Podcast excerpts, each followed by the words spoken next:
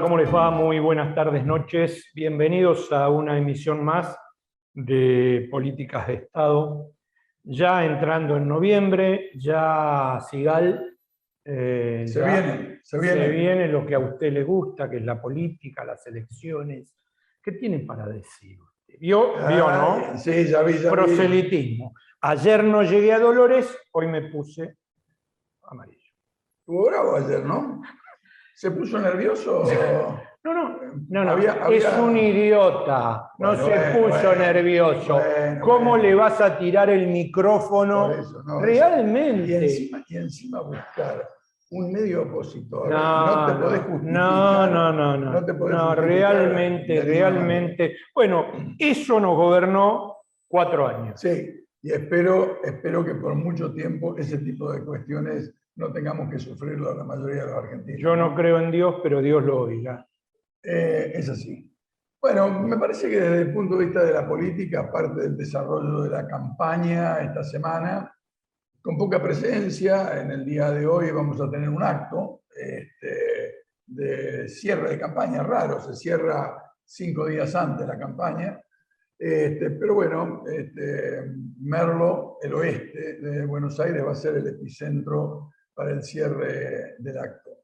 Em, seguramente después va a haber infinidad de pequeños actos en las provincias, en los municipios, y hay una disputa feroz por dos millones y medio de votantes del Frente de Todos que no han ido a votar este, en las PASO. Entonces, hay como una visión de trabajar no tanto en actos, sino este, en el barrio a barrio, puerta a puerta, en el buscar al vecino, al amigo, al compañero, por lo menos por parte del Frente de Todos, me estoy refiriendo, tratando de, encontrar eso.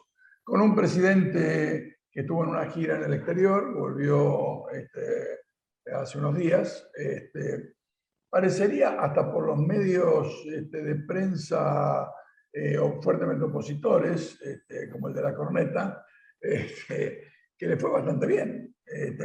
Yo creo que son más promesas que realidades, porque sabe que tengo alguna experiencia en política internacional y estas cosas no se acuerdan de la noche a la mañana, son largos procesos de negociación, pero bueno, parecería que... Sí, no es que ya los australianos te pusieron la plata y pasado mañana empezaron a construir. No, no, no, no, eso en todo caso se manifiesta una voluntad política y empiezan equipos de negociación de un lado y del otro para ver cómo se va a instrumentar todo eso. Si se hace, es realmente interesante. Es fuerte, es fuerte, bueno. Es fuerte. Es bueno porque también pone a la Argentina eh, en una avanzada en este tema de hidrógeno verde, que es una de las eh, tecnologías eh, más este, actuales, más contemporáneas, discutida como todo, ¿no? Este, usted sabe que los ambientalistas este, no es todo blanco o negro o verde o negro, digamos.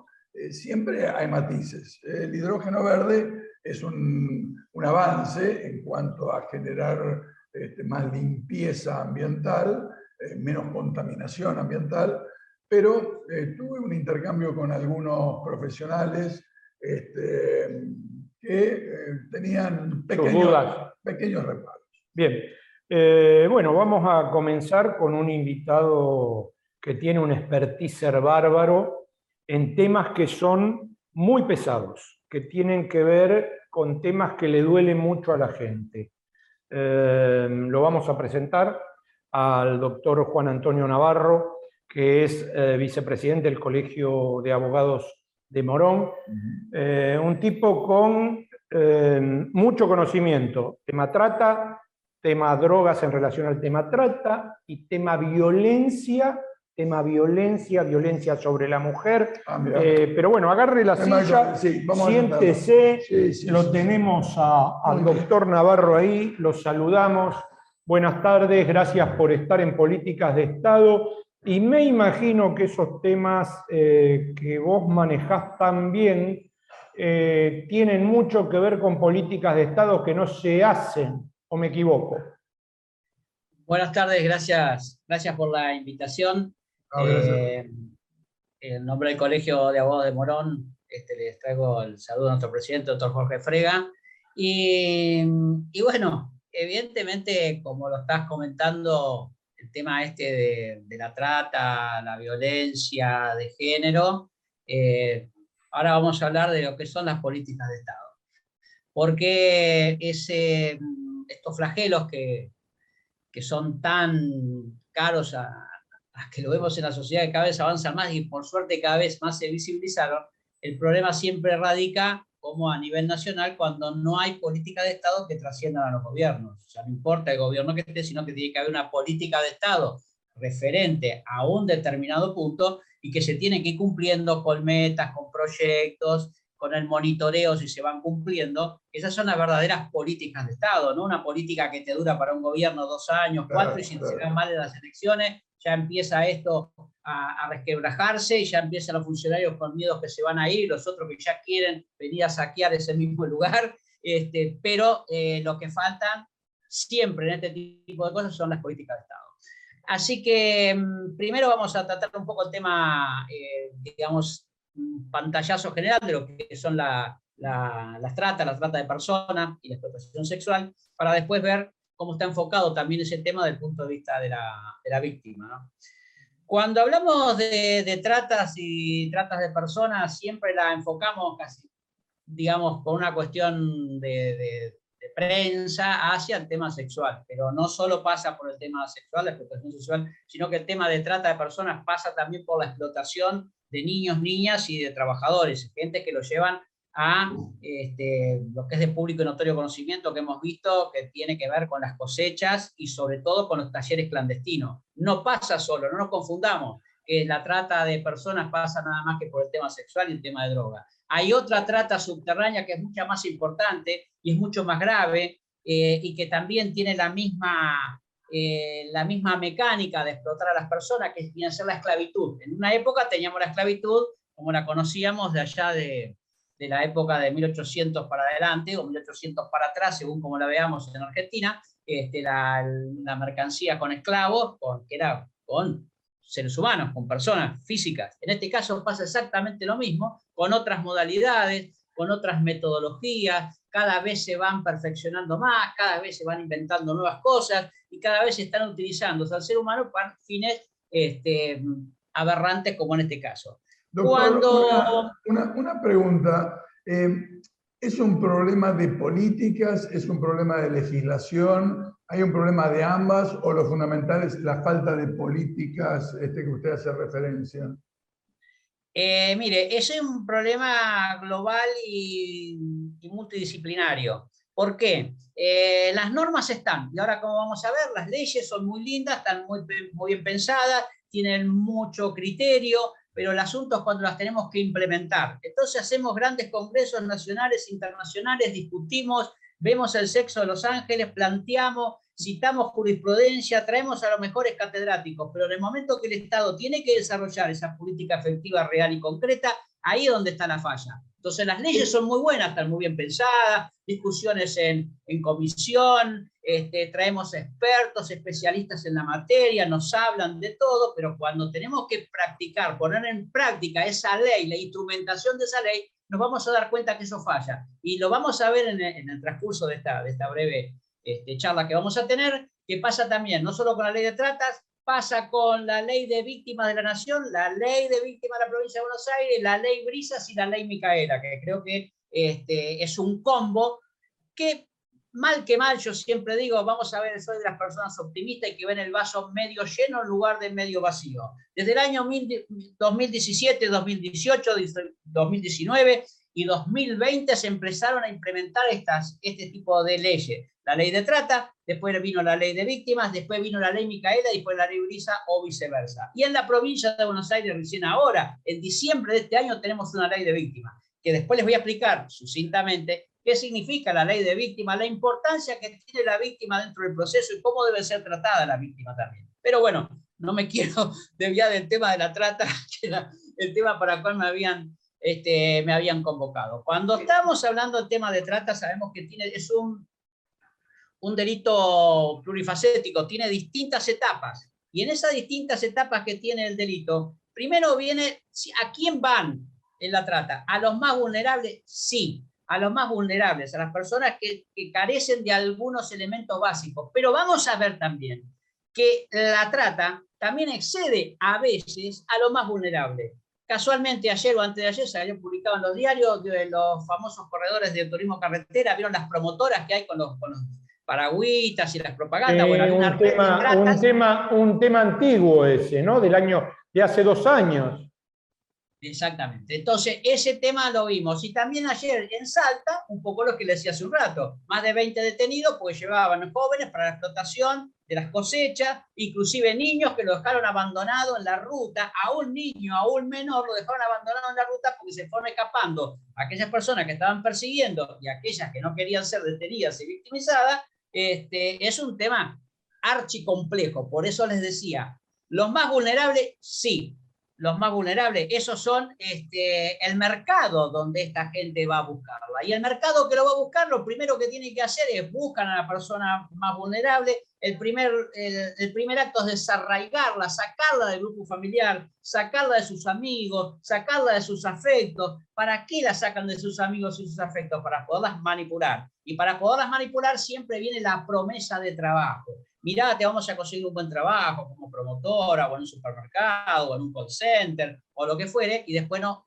después eso va avanzando. Primero la sacan del lugar, le retiran la documentación, los documentos, le sacan un pasaje, la llevan siempre lejos para que no tenga contacto con esa persona. Después hay otra que la recibe y después hay otro que los acoge y hay otro que le da trabajo. Y después te damos cuenta que todo aquello que le habías prometido no podía hacer. ¿Eso lo puede hacer una sola persona? No, por eso siempre hablamos que son organizaciones, la organización que la está mirando, la organización que ve la víctima, la organización que trata de captarla y que ve la necesidad y la vulnerabilidad y ahí van sobre la presa. Y una vez que la tienen, empiezan a hacerle todo este trabajo que yo le digo. Es un trabajo de inteligencia. ¿Lo puede hacer una persona? No. Por eso estamos hablando de redes de trata redes de tratas nacionales, redes de tratas internacionales, redes de trata donde nosotros vamos captando y vamos viendo cómo se operan en los distintos países, quién la va a recibir. Che, mirá que va una persona al aeropuerto y no le hagas muchas preguntas, están este, comprometidos migraciones, empresas de aviación. Gracias a Dios y algunas políticas, ahora hasta las azafatas las están instruyendo sobre políticas de trata y se dan cuenta que la persona que está sentada ahí se, se comporta de manera extraña o cuando tuvo que hacer el, embarque en el aeropuerto o como la están esperando, entonces ya las mismas azafatas avisan a las policías aeroportuarios para cuando sigan a esa persona porque ellos sospechan que es víctima de trata. Por el bueno, pero, eh, pero a ver, eh, no sé si coincidís Eduardo, pero me parece que eso, si, como dice Navarro, si no hay un, un digamos, como un sombrero arriba que avale es imposible de hacer, ¿no? yo, creo que seguramente eh, debe haber una red de complicidades también de distintos ámbitos del Estado, eh, porque ¿quiénes deberían intervenir en esto? A una organización eh, nacional e internacional de trata. ¿Quiénes deberían intervenir para controlarlo? Seguramente la justicia, no hay lugar a duda, eh, seguramente algunos ámbitos policiales vinculados al tema de este, investigaciones, seguramente algunos ámbitos económicos, porque todo esto es un mercado negro, digamos, lógicamente, eh, pero a ver, señores, A ver, señores, una pregunta. Ustedes, ¿cuál es su pueblo de origen de ustedes? ¿De dónde, dónde nacieron o cuál es el pueblo de origen de ustedes? En, mi, caso, en mi caso, en San Juan en San Juan. ¿Y usted? Eh, Chivilcoy. En Chivilcoy. Bueno, vamos al caso de Chivilcoy. Por ejemplo, ¿es alguna novedad? ¿Es alguna novedad que hace años, vamos a ponerle 20, no voy más de 20 años para atrás? Que íbamos en un micro, en un auto o en un camión por la ruta y al costado de la ruta veíamos los piringundines con unas luces rojas. Ah, bueno, normal, ah. normal, era normal. era normal. Era normal. ¿Estamos de acuerdo? Entonces, cuando yo hablaba recién con ustedes y decía que son políticas de Estado, señor intendente de Chivilcoy, ¿puede sacar una ordenanza y prohibirme esas whiskerías? ¿Me puede sacar una ordenanza y prohibirme esos piringundines? Como le decíamos antes, yo tengo 63 años, así que hablo en ese lenguaje. ¿Estamos de acuerdo? Entonces, por eso digo que son políticas que todos tienen que trabajar. Entonces, tenemos que prohibir ese tipo de cosas. Ahora digo yo, el señor intendente de un pueblo de San Juan de la, donde estaban cosechando la uva, no sabía que el, intendente o el comisario del pueblo que estaba, que vino un camión con 20 jóvenes, con 20 niños o con mujeres y lo tienen esclavizado, ¿lo sabían o no lo sabían? Sí que lo sabían. Aparte, aparte hay cuestiones de responsabilidad, ministerios de trabajo, secretarías de trabajo, eh, salubridad, eh, hay una cantidad de cuestiones de órganos del Estado que deberían estar interviniendo que yo no digo que erradiquen el problema, pero por lo menos lo van este, arrinconando, ¿no es cierto? Por, eso mismo le decía que son políticas de Estado, políticas de Estado que tienen que partir del Estado nacional, del Estado provincial y de los Estados municipales.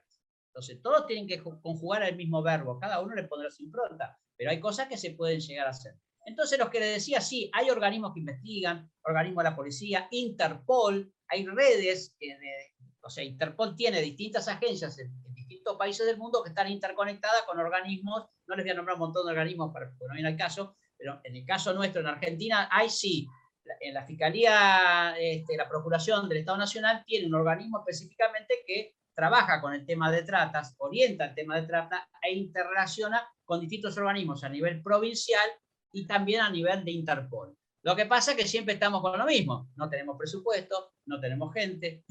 o sea, eso es lo que pasa. Pero bien, sigamos con el tema del trata. Entonces, el tema del trata decíamos que tiene un lugar este, donde captamos a la persona vulnerable, le ofrecemos trabajo, después nos encontramos que es otra cosa, y después empieza el otro tema de la extorsión y la amenaza. Lo primero le sacamos los documentos, que es un clásico del tema de trata. Si son extranjeras, le sacamos el pasaporte, cosas que no puedan viajar y, si son del interior, les sacamos los documentos para que no se puedan mover. Les sacamos los teléfonos, no tienen contacto con sus familiares. y ahí yo, yo, lo escucho y me imagino hace 70, 80, 100 años. ¿Eso sigue ocurriendo?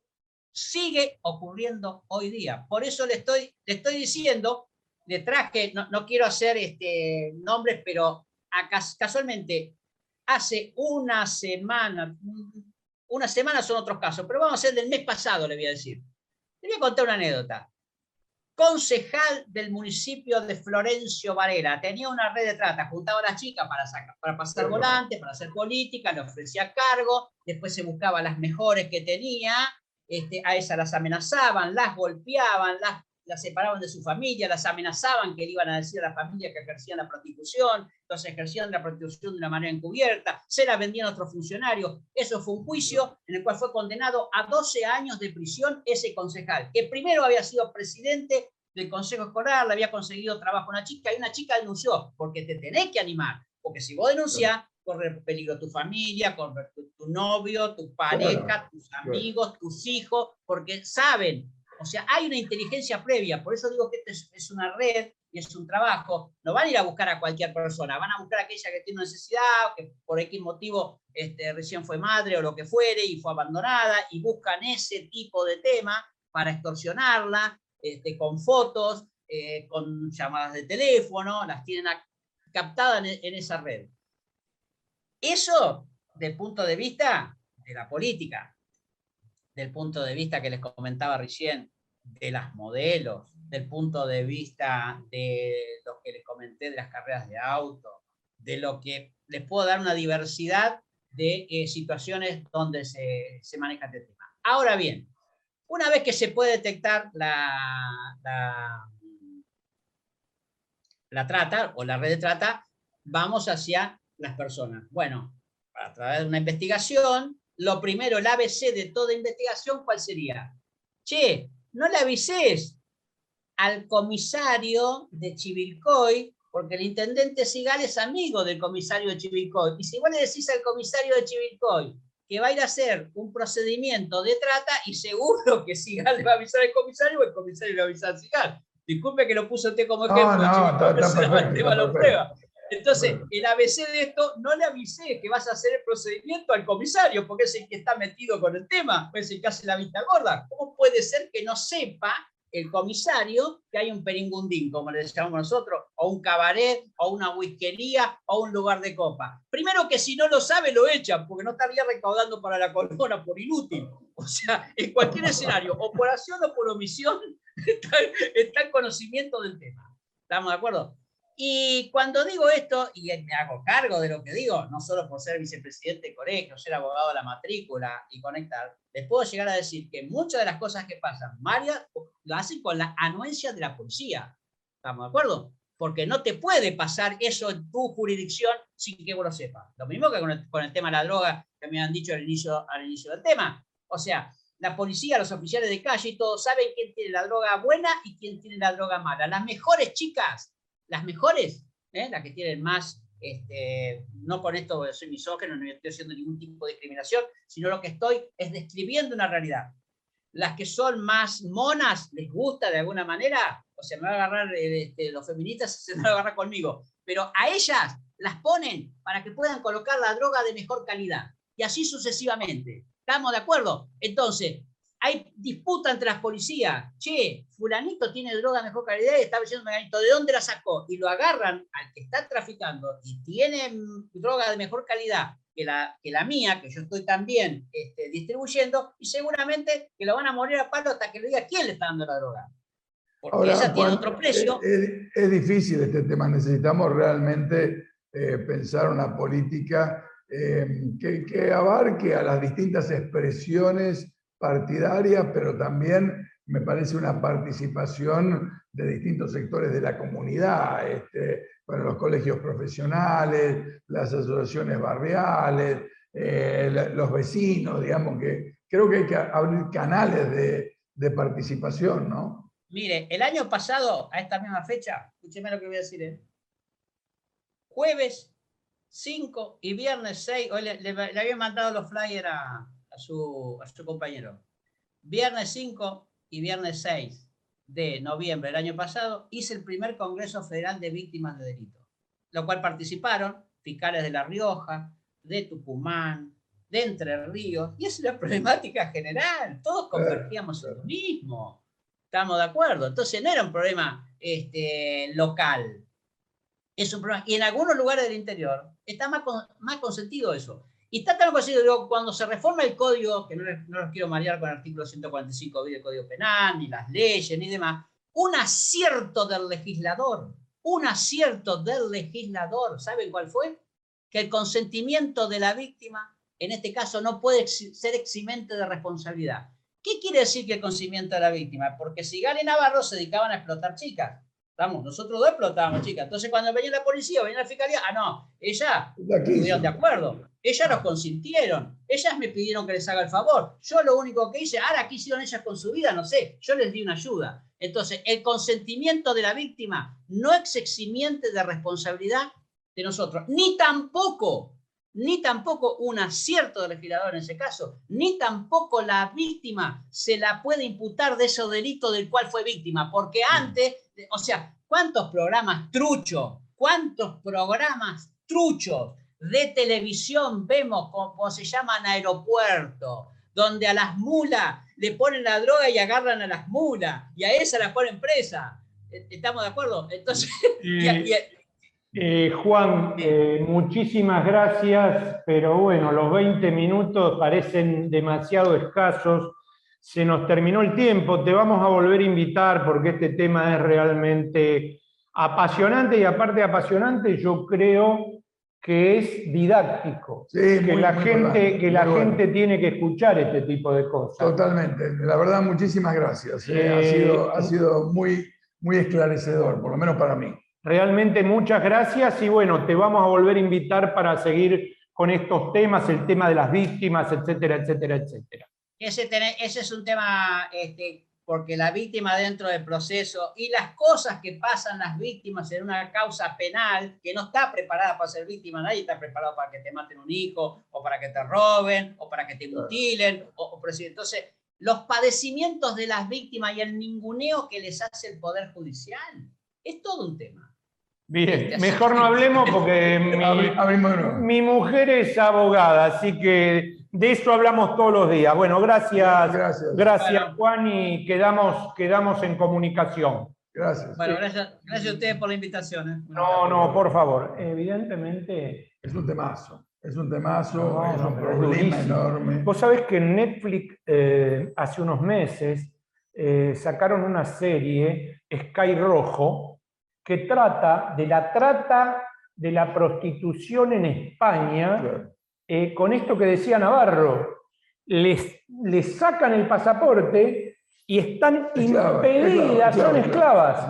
Eh, y la serie estaba por ahí un poco bizarra, pero estaba muy bien tratado el tema de la imposibilidad de estas mujeres de zafar, ¿no? A mí lo que me pareció también muy bueno de, Navarro es que no lo limitemos al tema de, eh, digamos, el tema de la trata no lo limitemos solo al tema sexual.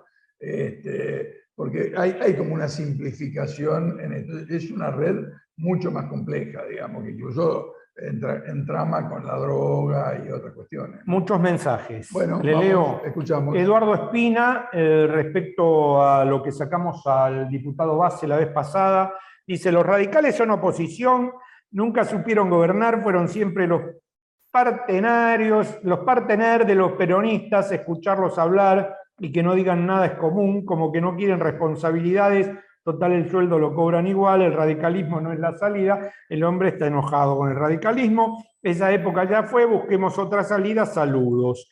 Em, espere que sigo.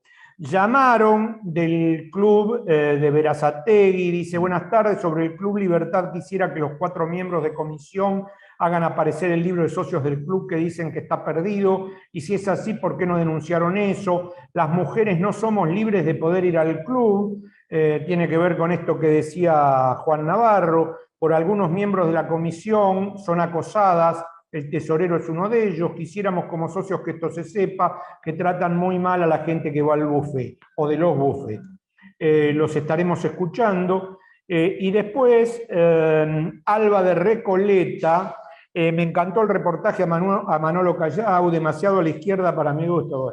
Gente Recoleta. No, no, no, bueno, no le voy a contestar a Alba. Alba, querida, está todo bien. Pero hay que destacar que es un hombre que piensa, y piensa mucho Manolo Callao, Alba. Y dijo algo importante que comparto, que la Argentina es un país sin proyecto, la Argentina es nada. Eh, les mando un beso y muy bueno el programa, gracias. Al doctor Alberto Bazano de Morón, la ley antimonopolio existe, el tema es que el Estado debe inexorablemente hacerla cumplir como pasa con otras tantas leyes. Arcor, Johnson Johnson, que se dice empresa familiar, jajaja, son monopolios y creadores despiadados de precios. La Serenísima, lo mismo, saludos. El doctor Bazano es colega del doctor Navarro, es penalista. y Débora Barone de Ramos Mejía, favorecer el cooperativismo y que los productos regionales lleguen sin intermediarios por la gente que invitaste vos, a través de ferias o de comercios cercanos, creo que es otro modo de evitar el encarecimiento de los productos. Del productor a la mesa de los argentinos, el gobierno debe fomentar estas políticas. Un abrazo. Muy bien. Esa nota fue muy buena. Fue muy buena, sí, sí. Esa nota fue muy buena. Vamos a tener que seguir hurgando sobre Y sí, con eso y con la nota que hicimos con Navarro, el tema de la victimización, mm. el tema de las víctimas mujeres víctimas. Terrible. Es un tema fenomenal para darle y darle y darle y darle. Eh, nos vamos eh, a ir a la pausa y posteriormente seguimos en políticas de Estado. Acompaña a Política de Estado Puerto La Plata, un importante nodo logístico para los sistemas productivos de la región un puerto en continuo desarrollo. Puerto La Plata, el puerto del futuro.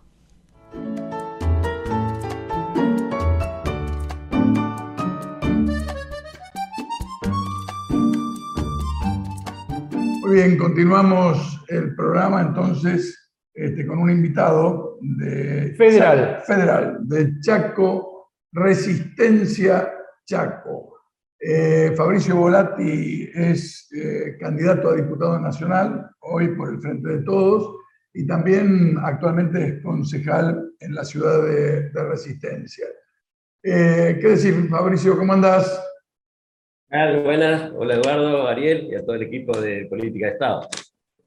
Vos sabés que este, estamos en la última semanita de, previa a las elecciones del 14. Eh, ¿Cómo la estás viendo? ¿Cómo, ¿Cómo está en Chaco? Y la verdad que está muy raro todo porque no es una campaña habitual ni fue la de las PASO ni esta, pero yo creo que va mejorando mucho. Eh, estimo que fue la pandemia lo que nos generó un escenario distinto. En las PASO prácticamente no nos, nos permitió hacer campaña como uno sabe hacer o cree que sabe, en el sentido de, de, ver, de hablar con la ciudadanía, de visitar eh, distintos sectores, de compartir reuniones o, donde estábamos acostumbrados, todo fue virtual y no es lo mismo, no nos reemplaza, sino ayuda, pero nos reemplaza. Y además fue las reuniones o actos, digamos, los actos que se han hecho eh, fueron restringidos, con poca presencia, y eso hasta malhumoró, diríamos, a, mucha, a mucha militancia, en el sentido que parecía que uno está afuera. Eh, por eso, y además no, nos veníamos de una etapa de silencio, diríamos, yo lo, lo, advierto así, que nos dañó mucho en el sentido político, pero creo que era la responsabilidad, la de tener que ocuparnos de la pandemia, tener que ocuparnos de lo que el Estado debía hacer en esa situación, eh, y no pudimos hablar del gobierno de Macri, por ejemplo, no pudimos hablar del daño que nos hizo el gobierno de Macri al país, eh, y recién ahora, después de las pasos, comenzamos a hablar de la deuda, hablar de la fuga de capital, hablar de la pobreza, y eso, de alguna manera, la gente reacciona también raramente porque dice, bueno, ya pasaron dos años prácticamente el gobierno y ahora estamos hablando de esto, casi culpa de ustedes. O sea, cuesta trasladar la responsabilidad correspondiente al, a quien, en este caso, el gobierno de Macri, que está muy, muy fácil de probarle el daño que hizo al país, pero eh, cuesta porque, bueno, recién arrancamos, diríamos, eh, tenemos una, una campaña para, para transmitir mucha información. Y creo que se está avanzando, la ciudadanía se está dando cuenta de lo que fue ese gobierno para, para, para todos y todas, eh, y la verdad que creo que es la causa de los problemas que hoy tenemos y que el gobierno tiene que, que pilotear, diríamos, de, una vez que lo recibió, pero en ese sentido creo que hicimos lo que correspondía no hablar de, deuda cuando la gente tenía problemas sanitarios, probablemente fallecidos, dentro de cercanos, diríamos, o enfermos, o uno mismo estaba en problemas, nos correspondía ponernos a hablar de, Macri y la deuda, pero, y ahora sí, pero creo que nos va, cada minuto que pasa nos va, se nos va dando la razón en ese sentido, pero probablemente nos falte mucho camino al andar, y eso se, se nota. Se nota el trabajo. ¿Estás caminando la provincia? ¿Estás yendo eh, departamento por departamento, pueblo por pueblo? ¿O, hay es campaña mediática y por redes? No, no, estamos recorriendo, ahora termino esta nota y una actividad y nos vamos a Villa que es la tercera ciudad de Chaco, 300 kilómetros.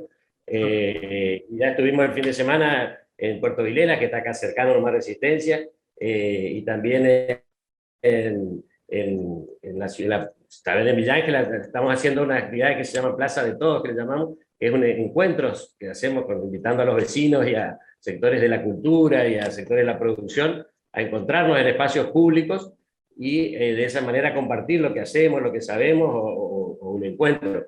Y en caso de los candidatos o candidatas, vamos, pero no, no, no, no se hace un acto habitual como con o sería discursos y ese tipo de cosas, sino estamos compartiendo y a disposición. Más diálogo, más intercambio. ¿Tienen, ¿tienen, apoyo, ¿Tienen apoyo del gobierno nacional o se lo tienen que bancar todo a pulmón?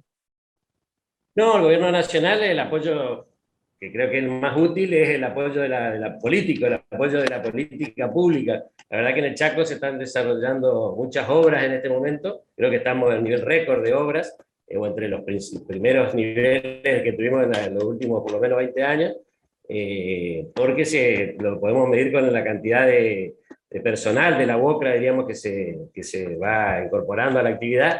Estamos en 10.000 eh, en este momento trabajadores y trabajadoras que están, se han incorporado a la actividad de la construcción, y eso es un nivel que se había alcanzado en dos o tres oportunidades nomás, en, en, en el gobierno de Cristina, sobre todo en el gobierno de Néstor también, eh, o sea que estamos en un pico importante y con obras que habían estado paradas cuatro años, porque el macrismo también, eh, a través del ajuste y lo que hizo para, para generar esta consecuencia que hoy tenemos de la deuda, de la fuga, de la plata que no está, eh, se llevó la obra pública, se llevó las políticas públicas y tuvimos obras muy importantes acá alrededor de la ciudad de Resistencia, una circunvalación, diríamos, un ingreso a la ciudad que estuvo directamente no se podía ni pasar y fue un gran trastorno durante cuatro años, imagínense lo que significó. Y ahora ya se inauguró la primera etapa y estamos a punto de inaugurar la segunda. Solo va a quedar para después de la elección un puente, que es un puente donde pasa el, tren, que hay que hacer un viaducto.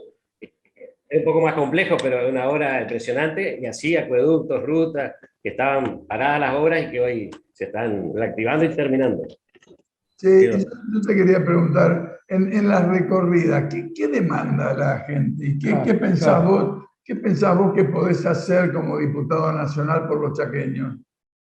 Hoy, hoy la demanda en el Chaco, y creo que puede ser eh, la misma en todo el país o en sectores donde por ahí la obra pública, la, la infraestructura está realizada, no, no es allí la demanda eh, directa, ya pasa a ser el ingreso.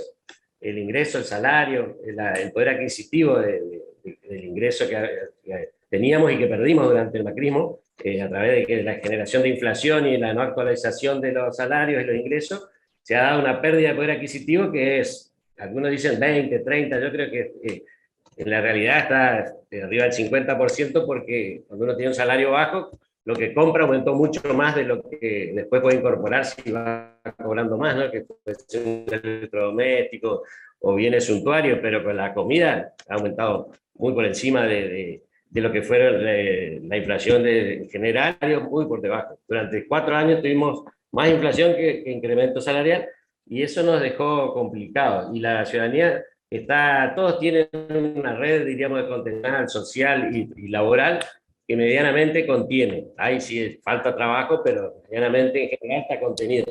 Pero la caída del poder adquisitivo del ingreso es lo que genera la preocupación en la ciudadanía. O sea, nos llegan a fin de mes, diríamos, como se dice en el barrio, nos llegan, no nos pueden pagar las altas tarifas que, que heredamos también de, del gobierno de Macri, como mil por ciento de la, luz, por ejemplo, el transporte, eh, que son cosas acá se, esenciales. No tenemos, recién tenemos gas acá, pero el gas como a nivel nacional. O sea, esas cuestiones hacen que, la, que se sientan en, en ese ingreso. Si también los, los, abuelos eran los remedios, ahora el PAMI eh, ya cubre eh, todo lo que es los remedios y bueno, ese, ese tema se tranquilizó, pero durante años estuvo sin remedio la, el, lo que es la obra social de, lo, de, los jubilados. Eso también era muy, muy grave y triste. No.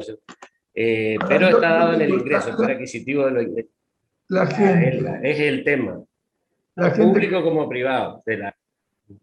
la gente con que vos contactás en la campaña, ¿tiene memoria de lo que fue el tarifazo, este, todo eso? Porque parecería que, que la, la, todas las pestes este, son de estos últimos dos años, ¿no? Y yo creo que es mucho consecuencia de todo lo otro, pero bueno, compartiendo lo que vos decís. No sé, no sé qué pasa. Ese, ese es el desafío.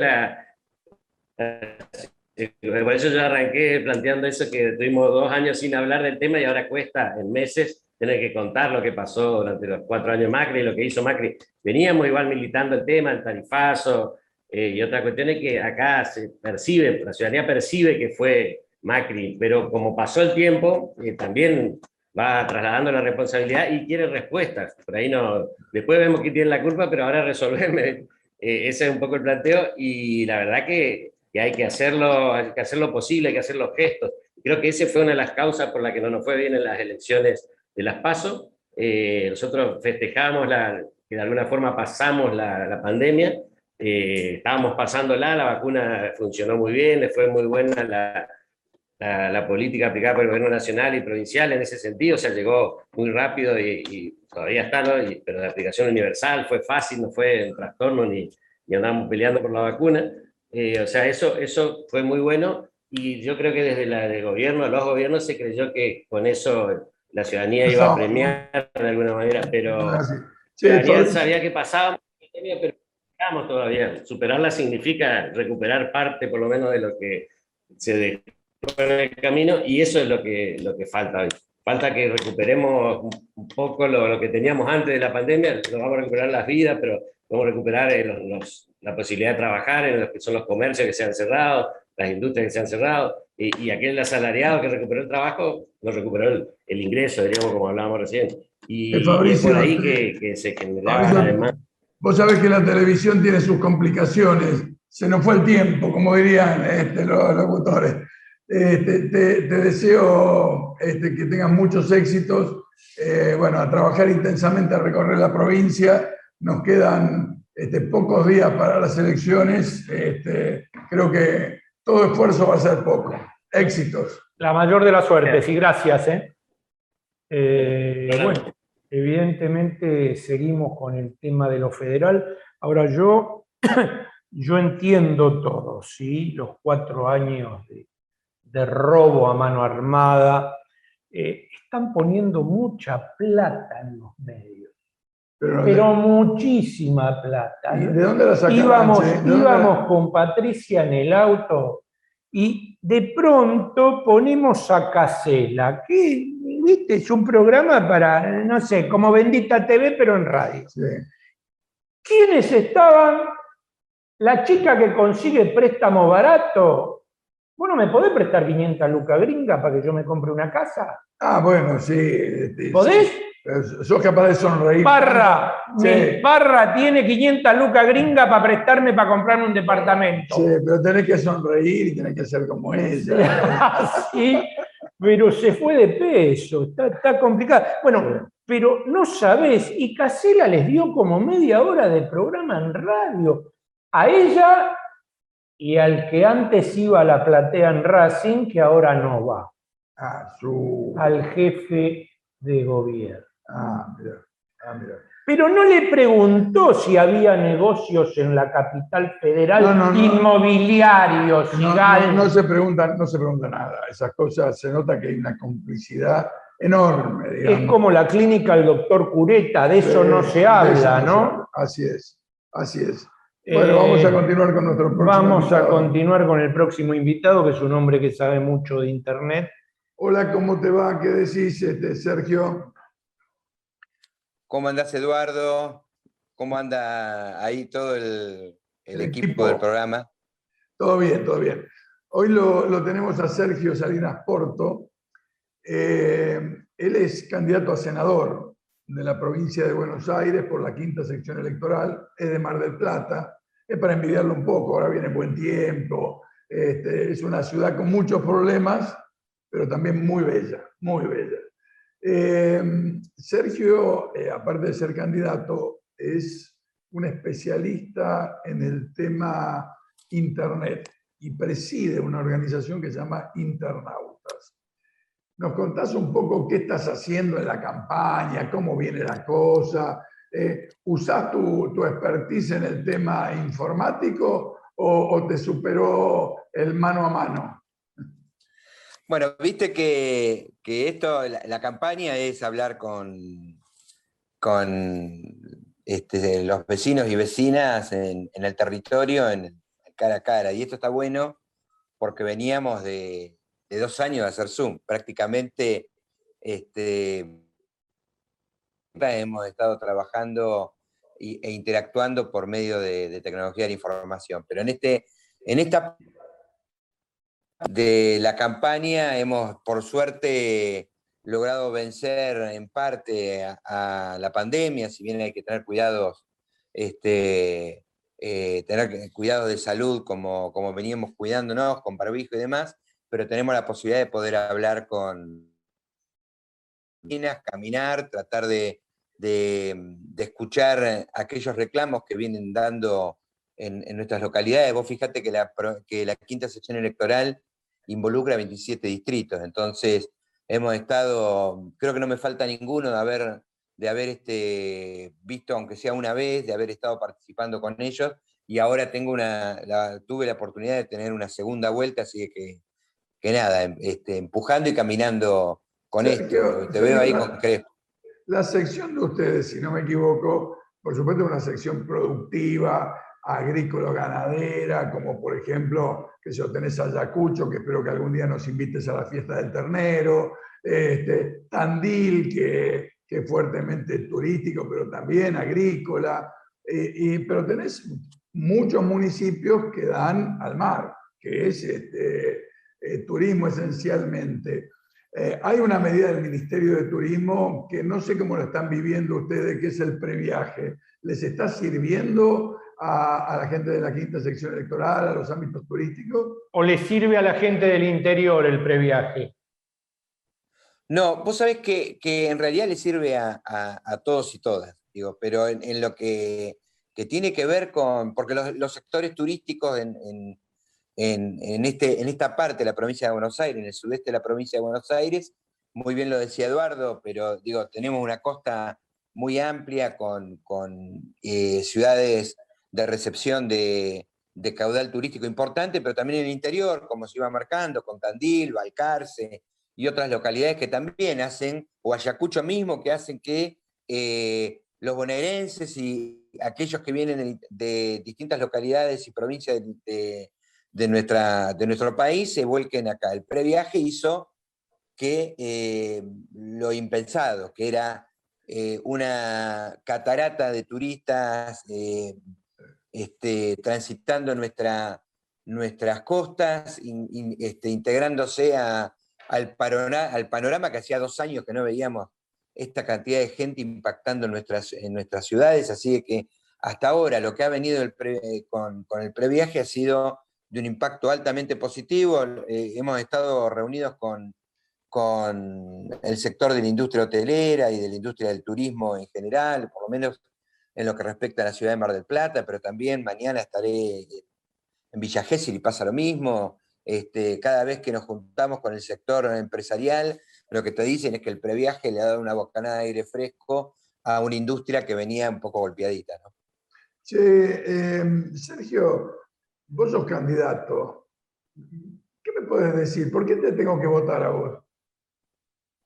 Mira, hay mm, muchas veces, cuando, hablo con los vecinos, esta pregunta me lo hizo hace dos o tres días, me lo hizo una señora. Y mm, me dice, pero ustedes son todos iguales, ustedes... Digo, mira, nosotros creemos... Y, pero es así, es así, y, profundamente nosotros tenemos una, visión de gobierno y una, y una visión también de, qué hacer en un país que fue entregado en, en condiciones complicadas, con una deuda este, contraída con el, con el FMI que, nos golpeó fuertemente eh, a la base económica de, nuestro país, el dinero que no entró al circuito, al circuito de la industria y la producción, sino que, que se fue, o de la obra pública, ¿no? sino que se fue directamente como si fuera un bypass hacia el exterior. Ingresaba por el exterior y salía hacia el exterior sin, posibilidades de poder pasar eh, eh, o construir lazos en el mercado interno. Nosotros este, venimos teniendo algunas propuestas, en, mi caso particular, creo que hago hincapié en dos o tres temas que me parecen que son altamente positivos. Uno es el tema de tecnologías de información, aplicado en dos ámbitos, el ámbito de la industria del conocimiento, industria del software, pero también el tema de conectividad.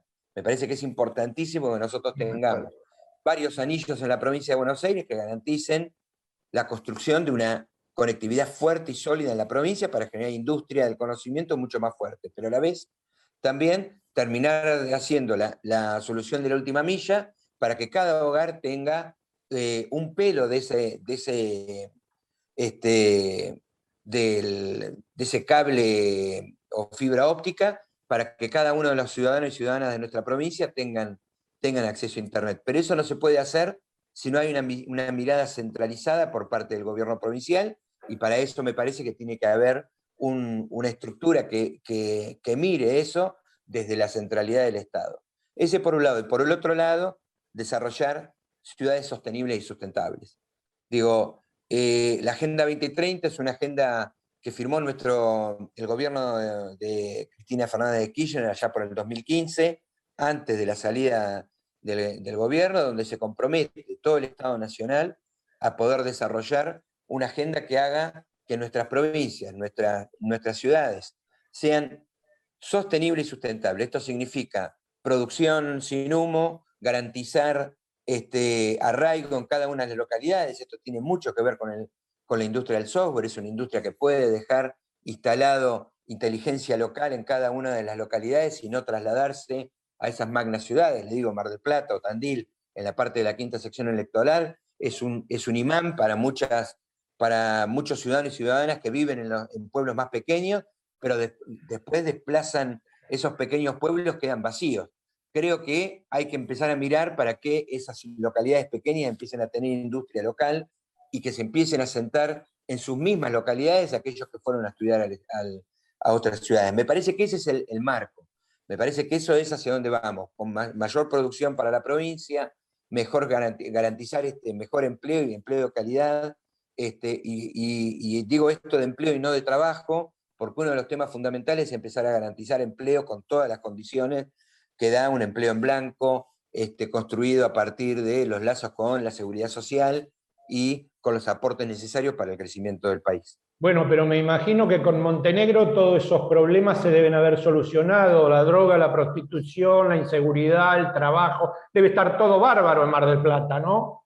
Bueno, mirá, vos sabés, Crespo, que... por ahí me equivoco.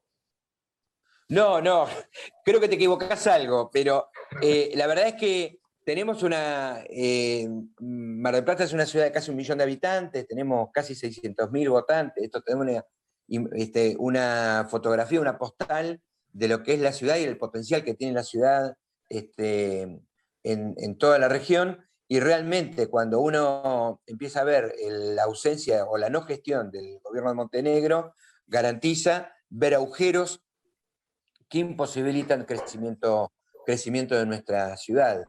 La verdad que nada de eso es así. Para que te, doy un solo ejemplo.